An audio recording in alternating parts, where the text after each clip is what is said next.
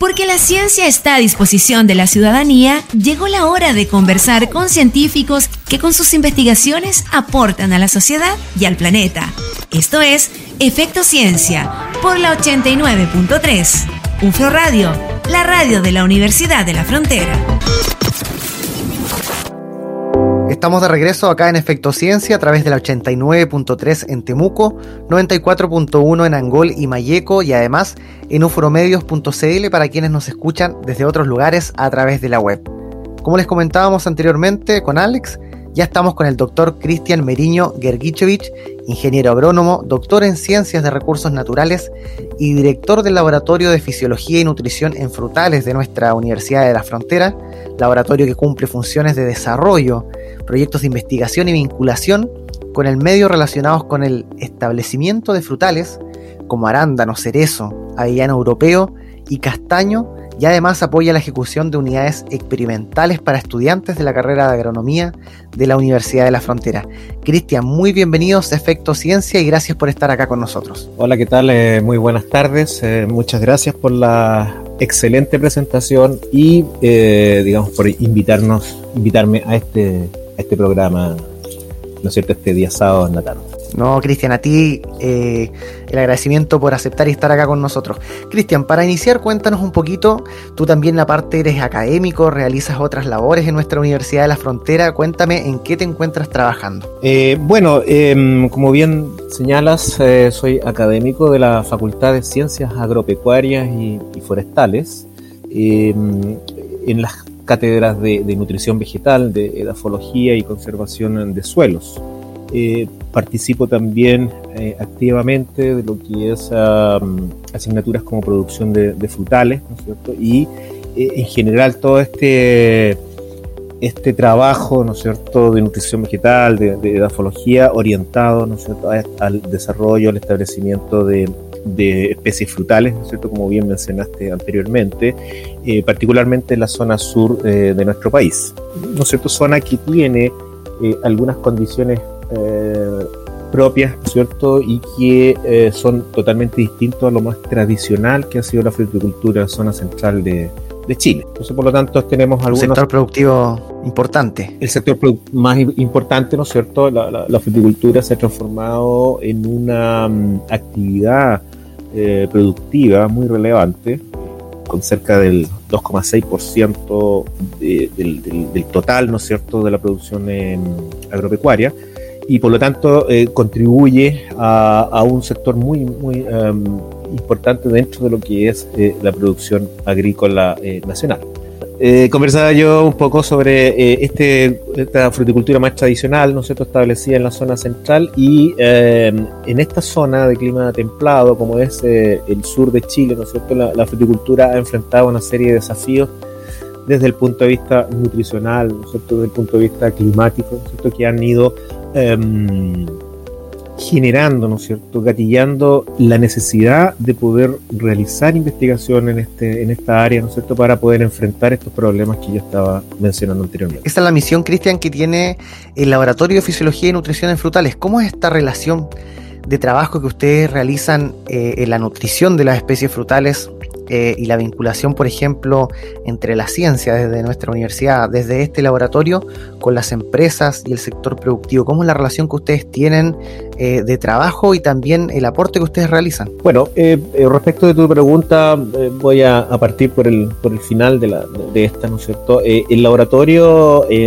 es una unidad de, trabajo de investigación, ¿cierto? De, vinculación con, con, el sector productivo eh, en donde hemos establecido agendas de trabajo con diferentes empresas que, participan de este sector eh, productivo, eh, con las cuales hemos ido conversando y desarrollando investigación para ir enfrentando ciertas problemáticas que para el sector productivo ¿no cierto? representan algunas cajas negras, ¿no cierto? algunas interrogantes, algunas inquietudes que se deben resolver a fin de tener, ¿no cierto?, una, una producción, ¿no cierto?, por supuesto, eh, más alta, más elevada, ¿no es cierto?, pero también que sea eh, responsable social y, y medioambientalmente.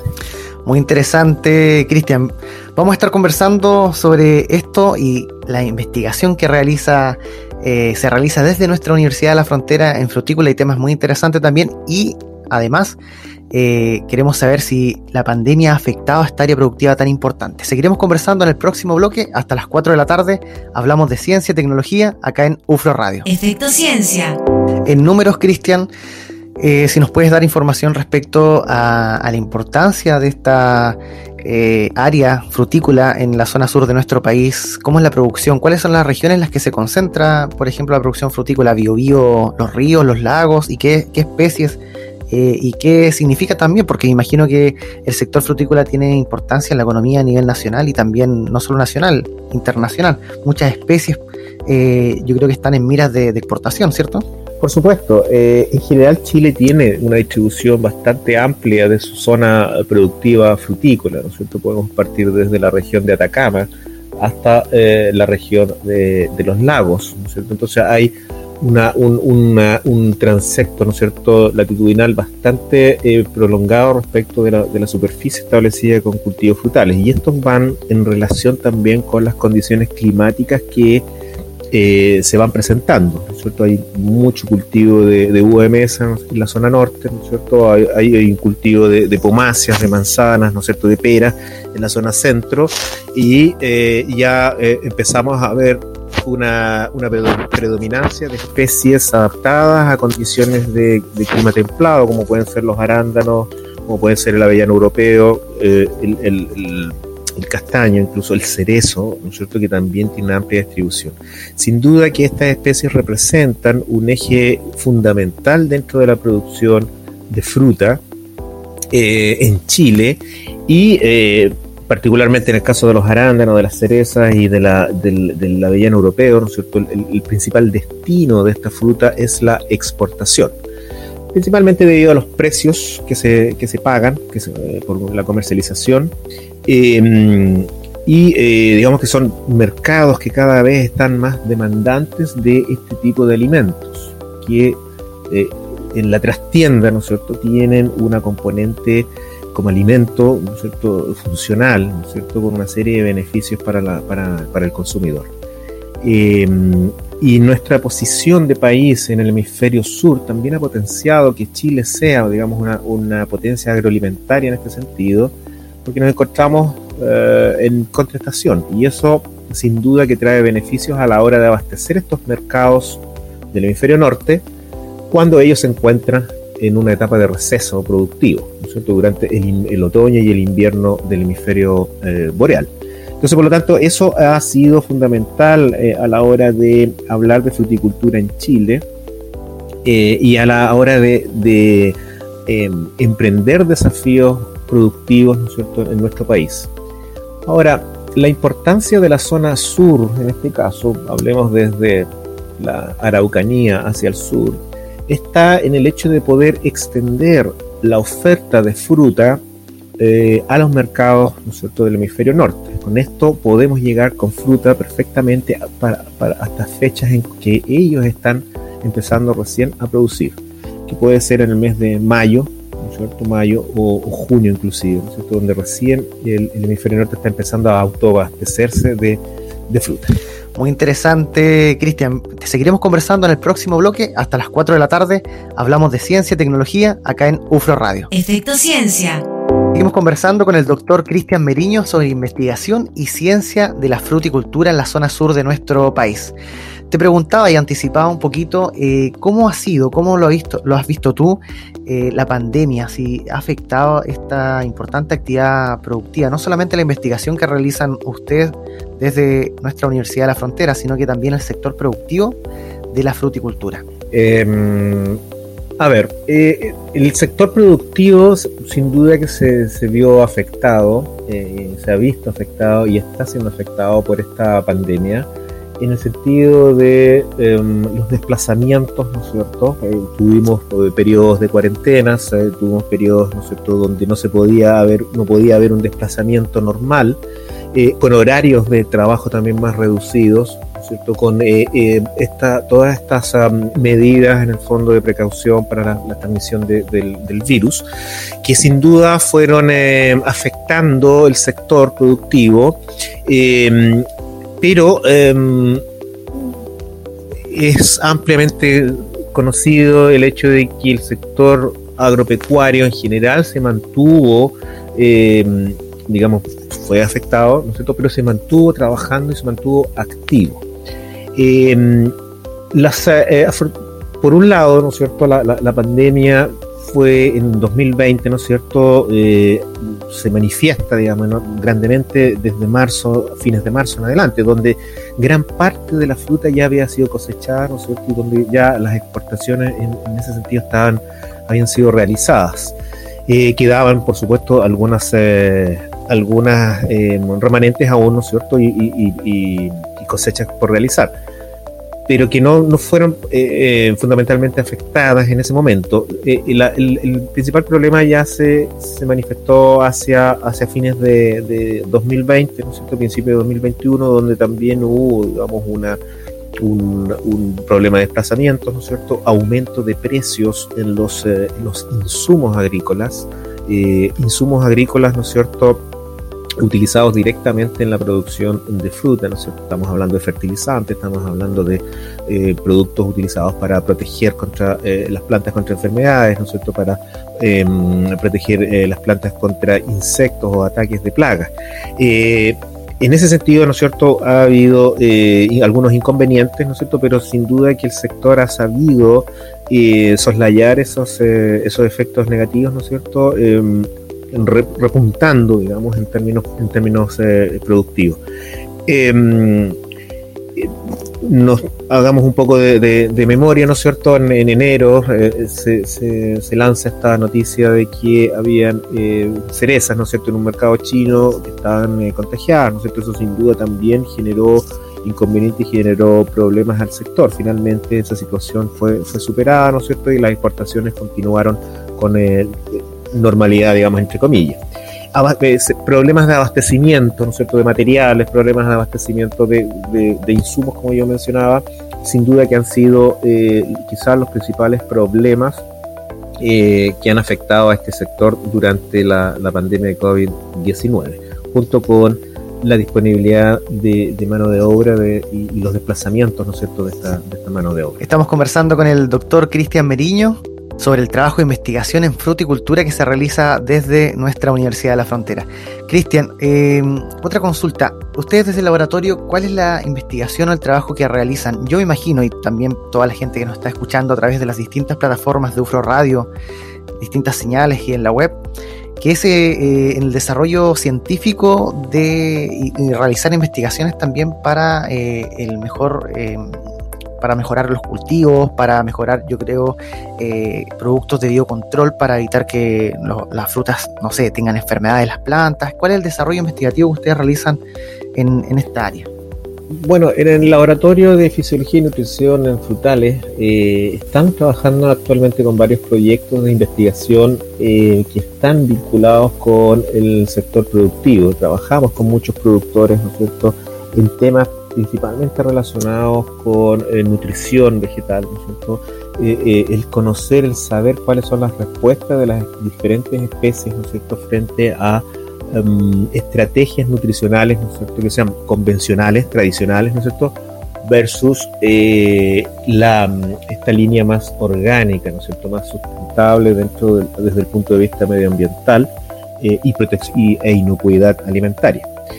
El, el laboratorio en, este sentido también involucra em, trabajos, ¿no es cierto?, con em, los principales componentes, ¿no es cierto?, eh, activos que, eh, o producto del metabolismo secundario de las plantas, ¿no es cierto?, como antioxidantes, ¿no es cierto?, como, como algunos otros componentes que pueden ser beneficiosos para la salud humana. En el fondo es poder ir trabajando en mejorar, digamos, los niveles de antioxidante, conocer cuáles son las respuestas que tienen frente a programas nutricionales. A lo mejor una planta que está muy bien eh, eh, desde el punto de vista nutricional, ¿no es cierto?, presenta un menor nivel de antioxidantes. Probablemente puede haber una respuesta de ese tipo. Pero también hay factores ambientales. estamos viendo un, eh, un, tema de cambio climático, ¿no es cierto? Una crisis climática actual. Eso te iba a preguntar.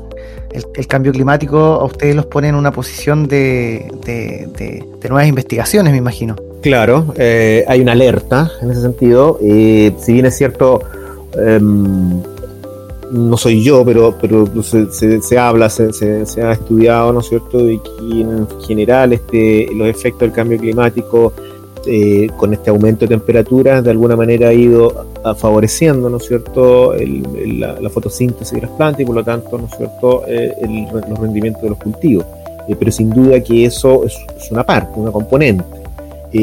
pero por el otro lado hay una disminución, ¿no es cierto?, de la disponibilidad hídrica y sin duda que ese es un factor fundamental para el establecimiento de cultivos, principalmente frutales en, el sur de Chile. Eh, hay una falta de horas de frío también que son necesarias para eh, los frutales. Durante el invierno, ¿no es cierto?, las, plantas están ahí, las vemos eh, aparentemente sin actividad, pero las plantas están, digamos, en un proceso de letargo, están acumulando horas de frío para iniciar su actividad ya en el próximo mes, en septiembre, ¿no es cierto? O en, inicio de primavera. Entonces, por lo tanto, hay una serie de, mm, factores que están afectando o, de alguna manera también están generando un efecto favorable sobre el cultivo. Pero en, el, en la suma total, en el contexto global, sin duda que el cambio climático ha representado un desafío ahora actualmente para el trabajo del, laboratorio. Eh, aspectos de, nutrición, ¿no es cierto?, son, sin duda también afectados por un, metabolismo diferente que tiene la planta. Entonces, por lo tanto, estamos observando plantas que pueden, entre comillas, despertar antes debido a las temperaturas más altas del invierno, ¿no es cierto? Por lo tanto, eso significa que tengo que empezar a preocuparme de mis plantas, ¿no es cierto?, con antelación respecto de lo que ocurría hace 10, 15 o 20 años atrás. Efecto Ciencia.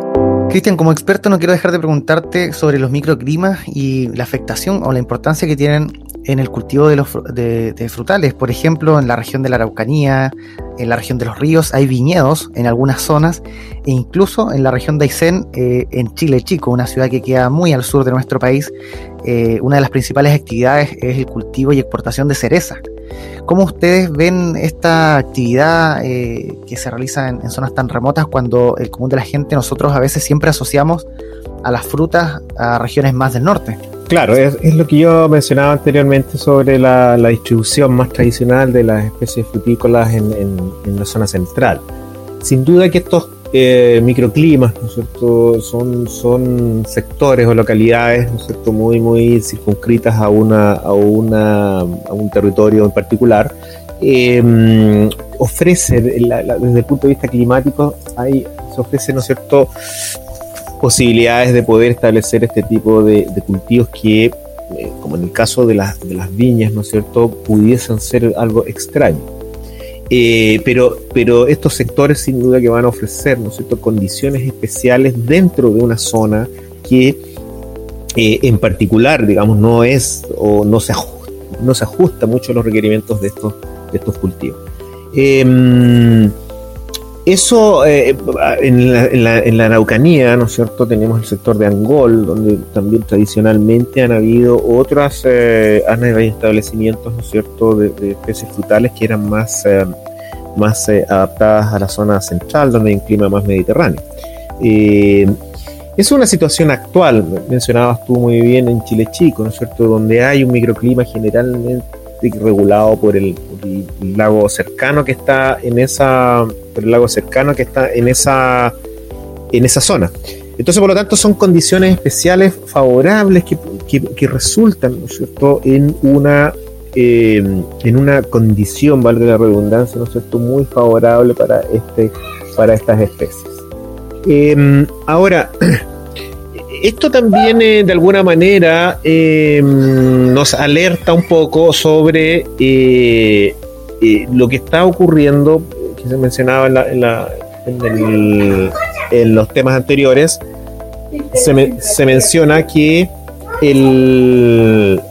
este cambio climático también de alguna manera eh, va a generar condiciones que van a posibilitar la adaptación de cultivos, ¿no es cierto?, que están establecidos en la zona norte.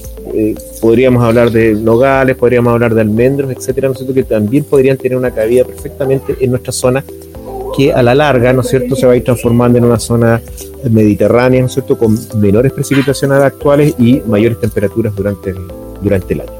Muy interesante, doctor Cristian Meriño. Queremos agradecer su tiempo por estar conversando con nosotros acá en Efecto Ciencia a través de UFRO Radio.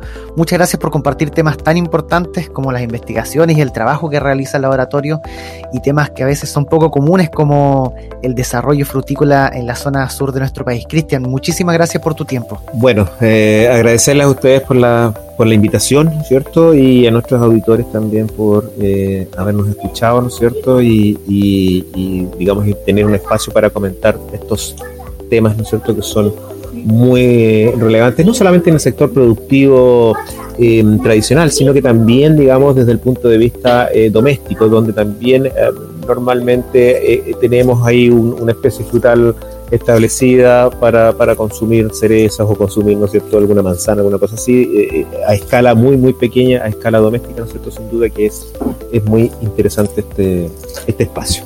Exactamente. Felicitarle a ustedes también por el espacio, ¿no es cierto?, y agradecer la, la invitación nuevamente. Muchas gracias a ti, que estés muy bien y un abrazo virtual a la distancia. A la distancia. Estábamos conversando con el doctor Cristian Meriño, ingeniero agrónomo, doctor en ciencias de recursos naturales y director del Laboratorio de Fisiología y Nutrición en Frutales de nuestra Universidad de la Frontera. Esto es Efecto Ciencia acá en UFRO Radio. Porque la ciencia tiene efectos sobre nuestras vidas y nuestro entorno. Esto fue la conversación de la semana en Efecto Ciencia por la 89.3. UFRO Radio, la radio de la Universidad de la Frontera.